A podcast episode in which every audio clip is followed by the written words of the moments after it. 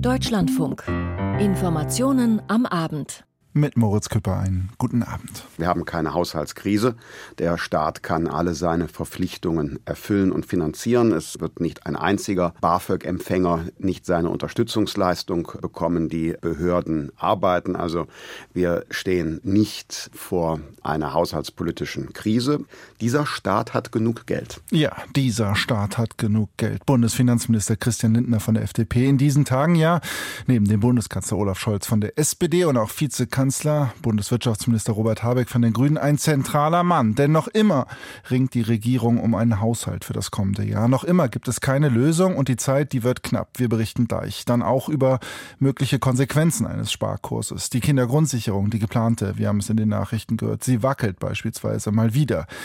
Die Linksfraktion im Deutschen Bundestag, sie ist seit heute Geschichte. Die PISA-Studie, deren Ergebnisse Deutschlands Schülerinnen und Schüler so schlecht wie nie, sorgt weiterhin für Debatten. Bei der Weltklimakonferenz in Dubai Dubai bei der COP28 ist Halbzeit und die Lokführergesellschaft GD, äh, Gewerkschaft GDL, so berichtet es das Nachrichtenmagazin Der Spiegel und nun auch andere Medien, plant weitere Streiks. Von morgen Abend bis in den späten Freitagabend soll die Bahn stillgelegt werden. Auch das ein Thema hier in den Informationen am Abend im Deutschlandfunk, in dem es ab 18.40 Uhr in knapp einer halben Stunde mit unserer Sendung Hintergrund weitergeht.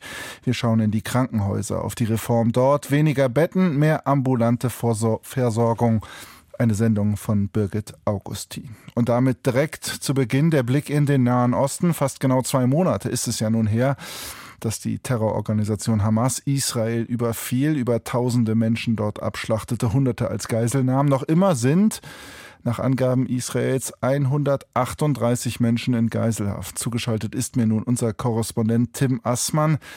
Gibt es Neuigkeiten zur Situation der Geisel?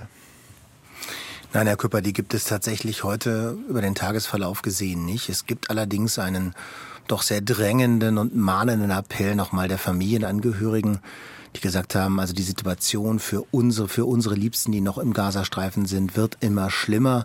Äh, die befinden sich in unmittelbarer Lebensgefahr, war eine Formulierung in diesem offenen Brief, der ans israelische Kriegskabinett ging. Und darin stand eben auch der Wunsch, die Forderung, das Verlangen dass Israel nun versucht, doch noch eine Vereinbarung zu erreichen über die Freilassung aller Geiseln, aber danach sieht es eben zur Stunde überhaupt nicht aus. Mhm. Der Krieg, die Militäroperation der Israelis geht dagegen unverändert weiter. Wir haben es gerade auch in den Nachrichten gehört, heute der Fund eines großen Waffenlagers der Hamas, so die Israelis. Wo liegen die Schwerpunkte des Vorgehens aktuell? Insgesamt steht über allem natürlich das militärische Gesamtziel, die Hamas auszuschalten, sie militärisch auszuschalten und Khan Yunis im Süden des Gazastreifens, 230.000 äh, Einwohner, dazu noch momentan sehr, sehr, sehr viele Flüchtlinge, wird von der israelischen Armee als Hochburg der Hamas gesehen. Man geht davon aus, dass es dort Kommandozentralen gibt. Man geht davon aus, dass möglicherweise sich Anführer der Bewegung dort verstecken. Und das macht es für die israelische Armee zwingend notwendig, Han Yunis eben äh, einzunehmen, dort die Hamas zu bekämpfen. Das ist das, was momentan stattfindet. Insgesamt seien es die intensivsten Kämpfe seit Beginn der Bodenoffensive. Das hat die israelische Armee mitgeteilt. Es gibt auch weiter Kämpfe im Norden des Gazastreifens. Und es gibt natürlich das große Leid der Zivilbevölkerung, die hier ins Kreuzfeuer gerät. Mhm. Eine hohe Anzahl an Opfern auch auf dieser Seite. Deswegen wächst auch der internationale Druck auf Israel, auch aus den USA. Wie ist da der Stand? Wird noch irgendwie über Waffenpausen, über Hilfsmöglichkeiten nachgedacht gerade? Sowohl als auch. Also Waffenpausen, Feuerpause, das ist aktuell tatsächlich auch, wenn man sich hier so ein bisschen die Summe der Äußerungen der israelischen Verantwortungsträger anguckt, aktuell kein Thema. Israel betont, wir wollten über eine weitere Feuerpause, über eine Verlängerung der bestehenden verhandeln, aber Hamas hat das boykottiert. Das israelische Verhandlungsteam wurde wegen dieser in Jerusalem so gesehenen Sackgasse eben abgezogen von den Gesprächen in Katar. Aber Gespräche oder das Eruieren von Möglichkeiten von Hilfslieferungen, das gibt es schon. Israel will weiter Hilfsgüter in den Gazastreifen lassen, aber da liegen Anspruch und Wirklichkeit momentan auseinander. Es kommen Lieferungen dort hinein, Grundnahrungsmittel, Wasser, Treibstoff, eben auch um die Stromversorgung sicherzustellen stellen. Aber das große Problem ist, dass durch die Kämpfe, die dort eben andauern, diese Hilfsgüter nicht viel weiter hineinkommen als einfach nur über die Grenze von Ägypten. Das heißt, die meisten, meisten, meisten Menschen im Gazastreifen erreicht das nicht. Mhm. Ist also davon auszugehen, dass die Kämpfe in den nächsten Tagen unverändert, unerbittlich weitergehen werden. Das ist das, was Beobachter vermuten. Sie rechnen noch mit Kämpfen in dieser Intensität möglicherweise über mehrere Wochen. Und insgesamt könnte es noch Monate dauern, bis die israelische Militäroperation im Gazastreifen abgeschlossen ist. Tim Assmann, unser Korrespondent live aus Israel. Vielen Dank für diese Informationen und Einschätzungen. Und damit gehen wir weiter nach Dubai, in den Wüstenstaat, wo sich in diesen Tagen ja rund 70.000 Menschen treffen zur Weltklimakonferenz, der 28. Auflage der COP28. Dort in Dubai ist nun Halbzeit. Georg Ehring. Der letzte Tag der ersten Verhandlungswoche in Dubai beginnt mit einem Blick in den Abgrund. Mehr als 200 Wissenschaftlerinnen und Wissenschaftler haben den Global Tipping Point Report verfasst, den weltweiten Bericht über Kipppunkte im Klimasystem. Wenn solche Punkte überschritten werden, dann drohen plötzliche, schwerwiegende und irreversible Schäden.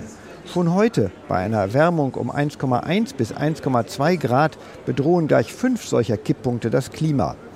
Eisschmelze in Grönland und im Westen der Antarktis, Absterben der Korallenriffe in warmen Meeren, Auftauen des Bodens in Permafrostgebieten und eine Abschwächung der subpolaren Zirkulation im Nordatlantik.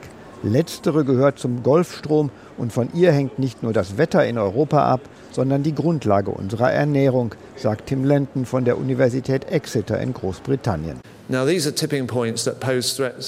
Diese Kipppunkte bedeuten Gefahren in einer Größenordnung, wie sie die Menschheit noch nie bewältigen musste.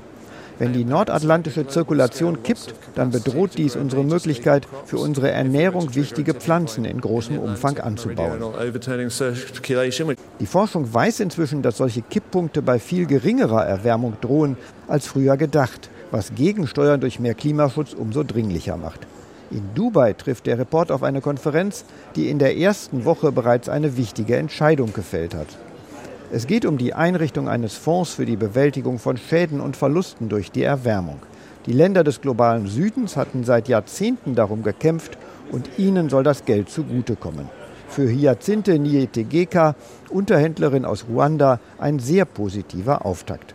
Uh, das ist schon am ersten Tag der Verhandlungen passiert. Es ist erstens eine spannende Entwicklung und es ist schön zu sehen, dass einige entwickelte Länder dann Geld für den Fonds versprochen haben.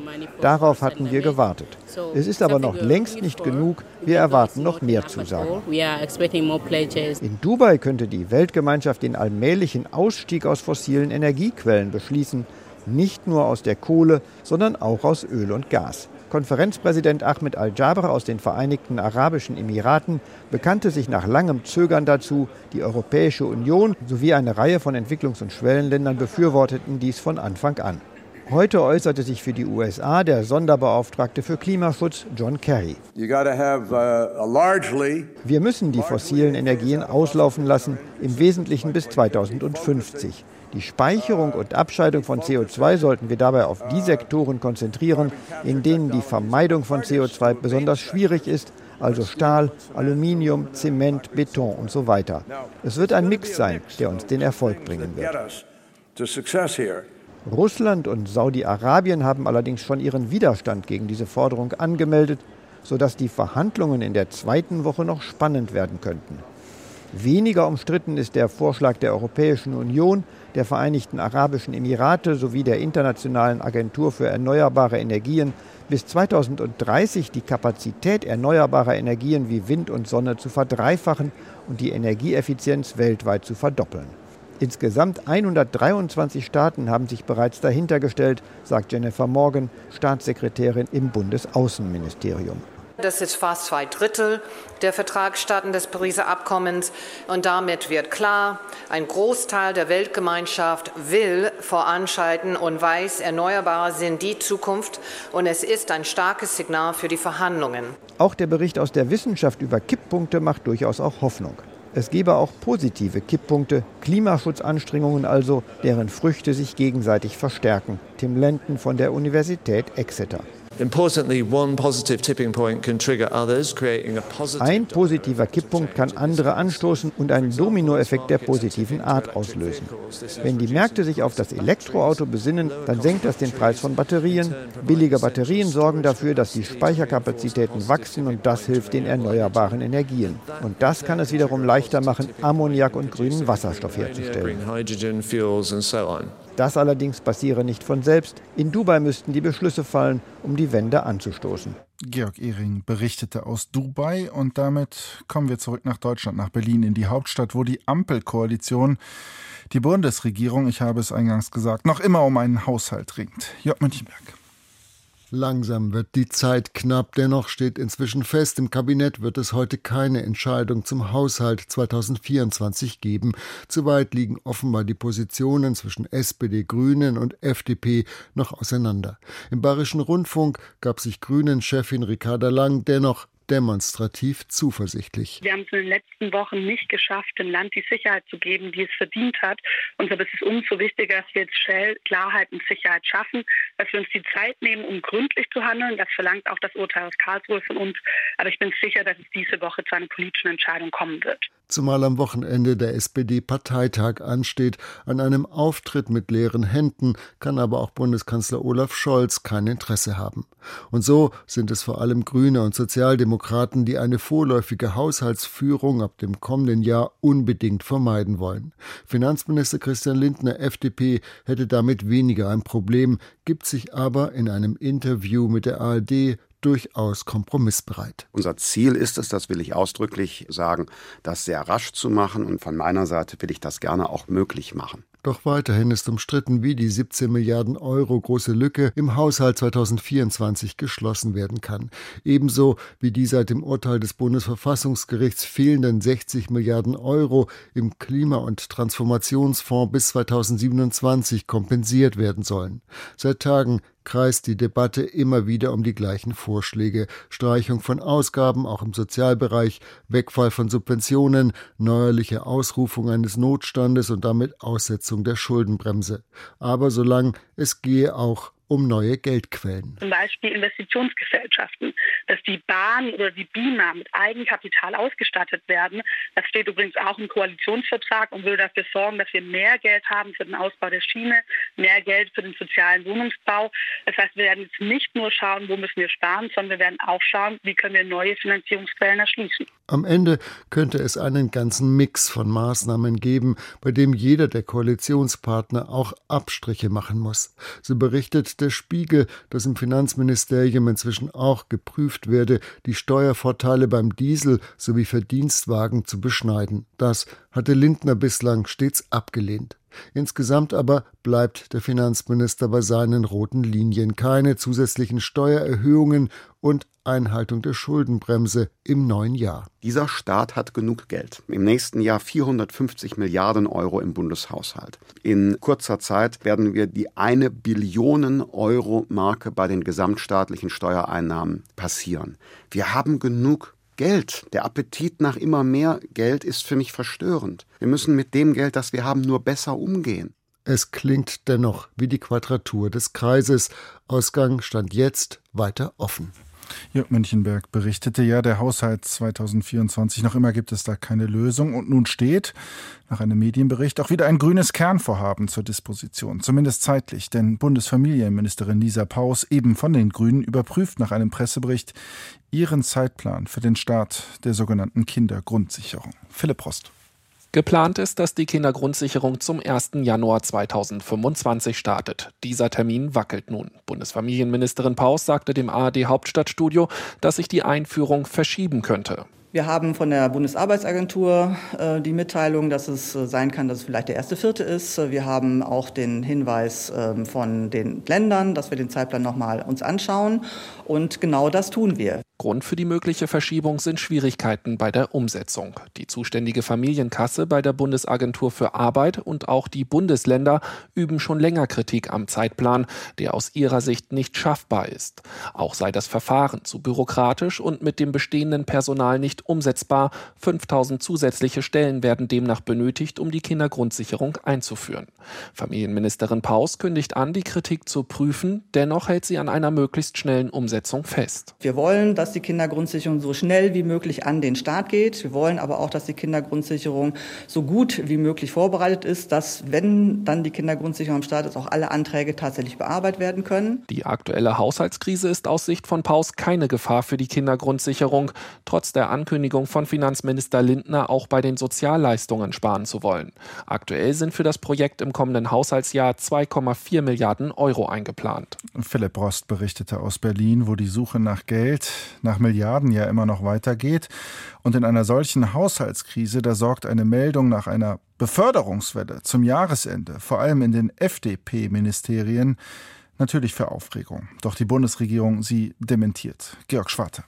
Auf den ersten Blick wirft es Fragen auf. Trotz Haushaltskrise hat das Bundeskabinett heute insgesamt über 70 Beförderungen von Beamten aus Bundesministerien beschlossen. Allein zwei FDP-geführte Häuser liegen dabei mit insgesamt 58 Beförderungen mit großem Abstand weit vorn. Der Regierungssprecher spricht von einem üblichen Verfahren, das alle paar Jahre anstehe. Es gehe nicht nach Gutsherrenmodus, sondern nach der besten Auslese sagt Steffen Hebestreit. Allein im FDP-geführten Justizministerium waren 30 Beamtinnen und Beamte zu Ministerialräten befördert worden. Das, sagt der Sprecher, liegt im Rahmen einer normalen Personalentwicklung und sei Abschluss eines mehrmonatigen Prozesses. Es gebe keine einheitlichen Beförderungstermine in den verschiedenen Bundesministerien. Im Justizministerium habe es zuletzt 2020-21 eine solche Beförderungsrunde gegeben. Auch das FDP-geführte Finanzministerium, in dem 28 Mitarbeiter höher gruppiert wurden, verweist darauf, dass die Beförderungen Nachbesetzungen von vorhandenen Planstellen seien. Georg Schwarte berichtete ja Aufstieg in den Ministerien, ein Abstieg, den erlebt die Linke aktuell. Nach dem Aderlass von Abgeordneten, die im Zuge des Austritts von Sarah Wagenknecht die Partei verlassen haben, verliert die Bundesfraktion auch ihren Status. Heute der letzte Tag. Künftig muss die Linke als Gruppe im Parlament weitermachen. Johannes Kuhn. Nach 18 Jahren ist es vorbei. Mit ihrer Auflösung ist die Linksfraktion im Bundestag seit heute Geschichte. Wenn man die 18 Jahre gesamt betrachtet, dann ist es mindestens eine Bilanz, die sich sehen lassen kann, weil wir können festhalten, dass wir manche Dinge im Land nach vorne gebracht haben, die es ohne uns nicht gegeben hätte. Sagt der nun Ex-Fraktionschef Dietmar Bartsch. Bartsch verweist dabei zum Beispiel auf den Mindestlohn, den die Partei zuerst forderte oder auf die Kampagne für die Abschaffung der Praxisgebühr. Auch die Kritik am Afghanistan-Einsatz habe sich bewahrheitet. Mit dem Blick zurück allerdings will sich Bartsch, der vorläufig auch die Gruppe der 28 Restlinken anführen wird, eigentlich nicht aufhalten. Für den Rest der Legislaturperiode gibt er bereits eine Parole aus. Es gibt nur einen Maßstab letztlich und das ist eine Zahl, die im September des Jahres 25 aufleuchtet. Entweder wir sind dort wieder in Fraktionsstärke im Deutschen Bundestag dann waren wir erfolgreich oder wir sind es nicht, dann waren wir nicht erfolgreich. Die Linke hat den Antrag zur Anerkennung als Gruppe bereits eingereicht. Die zehn Abgeordneten um Sarah Wagenknecht wollen sich kommende Woche zur Gruppe formieren. Im Vergleich zu einer Fraktion erhalten Gruppen weniger Finanzmittel, aber auch weniger Redezeit und in der Regel etwas eingeschränkte parlamentarische Rechte. Bis der Bundestag die Gruppen anerkennt, sind alle 28 plus 10 Abgeordneten zunächst nur noch Einzelabgeordnete. Die Abgeordneten also bleiben, die Linksfraktion verschwindet, auch als Organisation. Konkret geht sie ins Liquidationsverfahren, wird also abgewickelt. Heißt, Fraktionsräume, geliehene Geräte und Einrichtungsgegenstände gehen zurück an den Bundestag. Das Fraktionseigentum muss samt und sonders verkauft werden, sämtliche Überschüsse fließen zurück in die Staatskasse. Vor allem aber erhalten mehr als 100 Beschäftigte noch vor Weihnachten ihre Kündigung. Sie verlieren Ende März, spätestens Ende Juni ihre Arbeit, sofern sie nicht von einer der Gruppen übernommen werden. Der Betriebsratsvorsitzende Christian Posselt beschreibt die Stimmung in der Fraktionsbelegschaft als gemischt. Klar, fließen manchmal auch Tränen, wenn man mit Kolleginnen und Kollegen redet. Das ist mir auch schon passiert. Es gibt andere, die eher mit Geigenhumor versuchen, damit umzugehen. Manche verdrängen oder haben die Sache bisher noch verdrängt. Das ist, wird natürlich jetzt zunehmend schwieriger in den nächsten Wochen. Und viele machen sich natürlich auch Sorgen, dass man mit einer linken Erwerbsbiografie jetzt nicht unbedingt die besten Chancen auf dem Arbeitsmarkt hat. Inhaltlich hat die Linke angekündigt, sich weiter als soziale Stimme im Bundestag profilieren zu wollen. Neben einer Rückbesinnung auf Ostthemen sollen auch Klima- und Migrationspolitik zur Identität der Linksgruppe gehören. Die linken Rechtspolitikerin Clara Bünger betonte am Morgen im Deutschlandfunk. Wir haben jetzt gerade eine Ampelregierung, die irgendwie die größte Entrechtung von Schutzsuchenden beschlossen hat, die jetzt auch ein neues Abschiebegesetz vorlegt. Die Schere zwischen Arm und Reich noch nie so groß war in Deutschland. Und klar ist, dass wir als Linke die einzige Partei ist, die das Asylrecht verteidigt und sich gleichzeitig für die Rechte von Arbeitnehmerinnen einsetzt. Als sicher gilt, die Linke wird mit der Fraktionsauflösung ihren Vorsitz im Wirtschaftsausschuss und alle Beiratsposten verlieren. Vize-Bundestagspräsidentin Petra Pau darf wohl im Amt bleiben, weil sie vom Plenum gewählt wurde. Die AfD hat das Thema aber in der kommenden Sitzungswoche auf die Tagesordnung gesetzt. Töne des Abschieds. Johannes Kuhn berichtete über den letzten Tag der Linken als Bundestagsfraktion. Vorerst, gerade erst richtig Fahrt, nimmt dagegen die neue Debatte über die Bildung hierzulande auf. Gestern ja die Ergebnisse der PISA-Studie. Deutschlands Schülerinnen und Schüler schnitten so schlecht ab wie nie. Seit heute nun läuft sie, die Debatte. Claudia van Lack. Die Reaktionen der Bundesregierung auf das schlechte Abschneiden bei der PISA-Studie sind verhalten. Zwar hält Bundeskanzler Olaf Scholz in den Worten seines Sprechers Steffen Hebestreit die PISA-Ergebnisse für besorgniserregend. Gleichzeitig weist Hebestreit darauf hin, es bleibt dabei, Bildung ist Ländersache. Der Bund unterstützt und hilft. Und da sind die Länder genauso gefragt, äh, wie sich der Bund jetzt auch weiter bereit ist, sich zu engagieren. Das klingt nach weiter so. Im Bundestag sieht man das anders. Der Vorsitzende des Bildungsausschusses im Parlament, Kai Gehring, spricht von maximal dringendem bundesweitem Handlungsbedarf. Der Grünen Politiker fordert, angesichts der bundesweiten Bildungsmisere muss jetzt eine Sonder-MPK stattfinden. Die Länder fordern schnell MPKs, wenn sie Geld vom Bund wollen. Jetzt dürfen sie die Bildungskrise nicht weiter aussitzen, sonst ist ihre Kultushoheit und Prioritätensetzung nicht zukunftsfähig. Für die Gewerkschaft Erziehung und Wissenschaft haben höhere Investitionen Priorität. Die GEW-Vorsitzende Maike Finnern erinnert an das Versprechen der Bundesregierung unter Kanzlerin Merkel, 10 Prozent des Etats für Bildung auszugeben. Diese 10 Prozent sind nie erreicht worden, in keinem der Jahre seit 2015. Und das heißt, alleine, wenn man das jetzt mal über alle Jahre peilt, fehlen uns da 160 Milliarden Euro im Bildungssystem. Ich würde davor warnen, sich jetzt auf so eine Aussage ausruhen zu wollen, sagen wir investieren ja schon genug, wir brauchen nicht mehr. Das würde ich jetzt so nicht unterschreiben. Ähnlich sieht dies Karin Prien. Die CDU-Vize und Bildungsministerin in Schleswig-Holstein forderte im Deutschlandfunk einen Weckruf im ganzen Land. Wir brauchen mit Bund, Ländern und Kommunen gemeinsam die Überzeugung, dass wir mehr in Bildung investieren. Das ist unerlässlich. Wir sind da auch im OECD-Durchschnitt eben schlecht. Und deshalb ist hier jetzt dringender Handlungsbedarf. Priens Parteikollegin Katharina Günther Wünsch setzt einen etwas anderen Schwerpunkt. Nach Ansicht der Berliner Bildungssenatorin und Vorsitzenden der Kultusministerkonferenz ist es wichtiger, das vorhandene Geld gezielter als bislang einzusetzen. Und da müssen wir genauer hinschauen. Wie setzen wir die Ressourcen ein? Wo und für was? Ich glaube, es ist auch schon der Begriff der Wirksamkeit gefallen. Wir müssen auch tatsächlich mal schauen, welche Maßnahmen, die wir haben, zeigen Wirksamkeit. Dies bestätigen alle Bildungsforscherinnen und Forscher. Zu lange sei das Geld mit der Gießkanne verteilt worden, ohne genau zu prüfen, ob die Bildungsziele damit wirklich erreicht wurden. Sprich, das Ziel, dass alle Kinder und Jugendlichen in ihrer Schulzeit gut lesen, schreiben und rechnen lernen. Der Bildungsökonom Ludger Wössmann sagte dazu im Deutschlandfunk: Da muss man halt schauen und erheben, wie steht das eigentlich damit? Und da, wo es nicht da ist, dann schon loslegen und sagen: Komm, da fördern wir jetzt ganz gezielt, weil das ist das, was sich langfristig auszahlen würde. Solche gezielten Förderungen wären unbedingt sinnvoll. Ab morgen beschäftigt sich die Kultusministerkonferenz unter anderem mit den Konsequenzen aus der PISA-Studie. Claudia van Laak über die Debatte nach dem erneuten PISA-Debakel. Und ein Debakel, nicht anders lässt sich das formulieren, ist auch das Bauvorhaben S 21, besser bekannt als Stuttgart 21, der neue Hauptbahnhof der Stadt. Nun wurde bekannt, dass er noch später fertig wird, noch teurer wird. Frieda Kümmerer berichtet. Es gebe große Probleme beim Einbauen der neuen digitalen Zugtechnik im neuen Bahnknoten, heißt es aus Insiderkreisen des Bahnprojekts. Die Testphasen für das neue System könnten daher voraussichtlich nicht planmäßig durchgeführt und abgeschlossen werden. Auch aus Mitarbeiterkreisen des Unternehmens, das für die Digitalisierung zuständig ist, heißt es, eine pünktliche Eröffnung sei illusorisch. Außerdem liegen dem SWR Informationen vor, dass die Bahn beim Innenausbau der neuen Bahnhofshalle weit hinter dem Zeitplan liegt. Aktuell hält die Bahn noch am offiziellen Eröffnungs Eröffnungstermin im Dezember 2025 fest, aber die Anzeichen verdichten sich, dass der Bahnhof erst ein oder mehrere Jahre später in Betrieb gehen wird. Das würde auch bedeuten, der bisherige Kopfbahnhof, der in seinem jetzigen Provisorium mit veralteter Bahntechnik ständig Zugverspätungen und Ausfälle verursacht, müsste länger in Betrieb gehalten werden. Frieda Kümmerer berichtete aus Stuttgart. Und ja, Zugausfälle, das ist das Stichwort, denn vor wenigen Minuten kam sie, die Bestätigung von der Gewerkschaft deutscher Lokomotivführer. In den Tarifverhandlungen soll es ab morgen wieder Streiks geben. Zugeschaltet ist mir mein Kollege Sebastian Engelbrecht. Was hat die GDL angekündigt?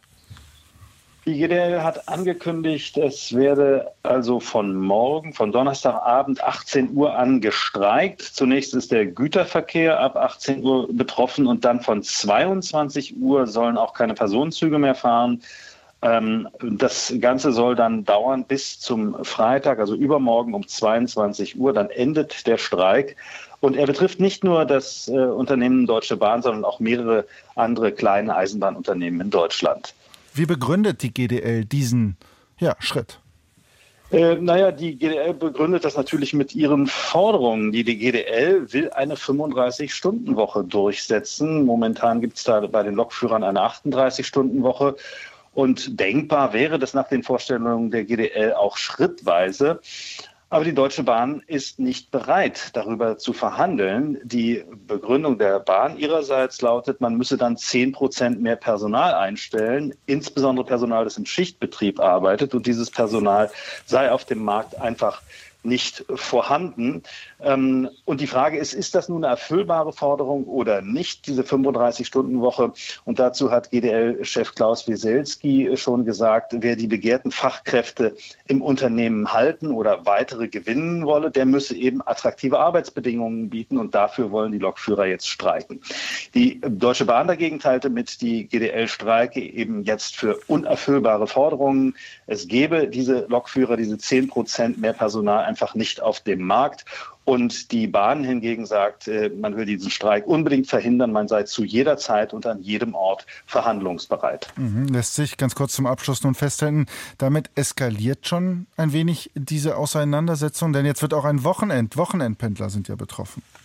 Ja, natürlich eskaliert äh, diese Auseinandersetzung. Es ist jetzt ein Warnstreik, der zweite in dieser Tarifrunde, aber es läuft nicht zu vergessen, Herr Küpper, gleichzeitig eine Urabstimmung bei der GDL darüber, ob es einen unbefristeten Streik geben soll zur Durchsetzung der Ziele der Gewerkschaft. Und GDL-Chef Klaus Wieselski hat angekündigt, dass er dieses Ergebnis dieser Urabstimmung um Weihnachten mhm. bekannt geben wird, wahrscheinlich erst Ende Dezember. Einschätzungen und Informationen von unserem Korrespondenten Sebastian Engelbrecht. Vielen Dank. Ja, KI, künstliche Intelligenz ist eine Errungenschaft, aber auch eine Gefahr, wenn es ohne Regeln genutzt wird. Solche Regeln will nun die EU, die Europäische Union aufstellen, will Vorreiter sein in dieser Frage. In diesen Stunden beginnen die Verhandlungen darüber. Doch es gibt Knackpunkte. Katrin Schmidt. Den ersten Aufschlag machte Kommissionspräsidentin Ursula von der Leyen schon im Jahr 2020. Die künstliche Intelligenz eröffnet uns Welten. Das ist fantastisch. Aber diese Welten brauchen auch Regeln. Es muss klare Regeln geben, wenn etwas schief geht. Die Kommission wird ein entsprechendes Gesetz vorlegen. Dieser Entwurf der EU-Kommission liegt nun auch schon seit gut zweieinhalb Jahren auf dem Tisch. Und aktuell steht vor allem Deutschland auf der Bremse.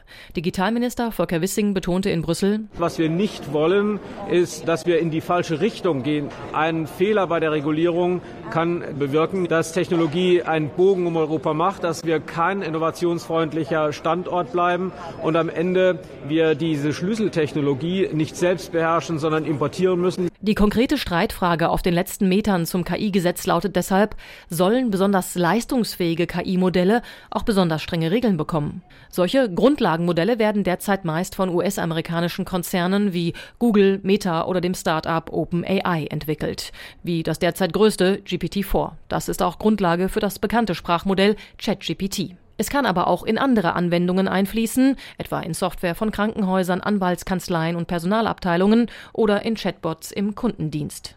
Die deutsche Unternehmenshoffnung in diesem Bereich heißt Aleph Alpha und sitzt in Heidelberg. In Frankreich ist es ein Start-up namens Mistral. Deutschland, Frankreich und Italien sind es nun auch, die sich gegen gesetzliche Vorschriften für solche Basismodelle aussprechen und lediglich für eine Art Selbstverpflichtung für die Unternehmen. Nicht mit uns, sagt das Europaparlament.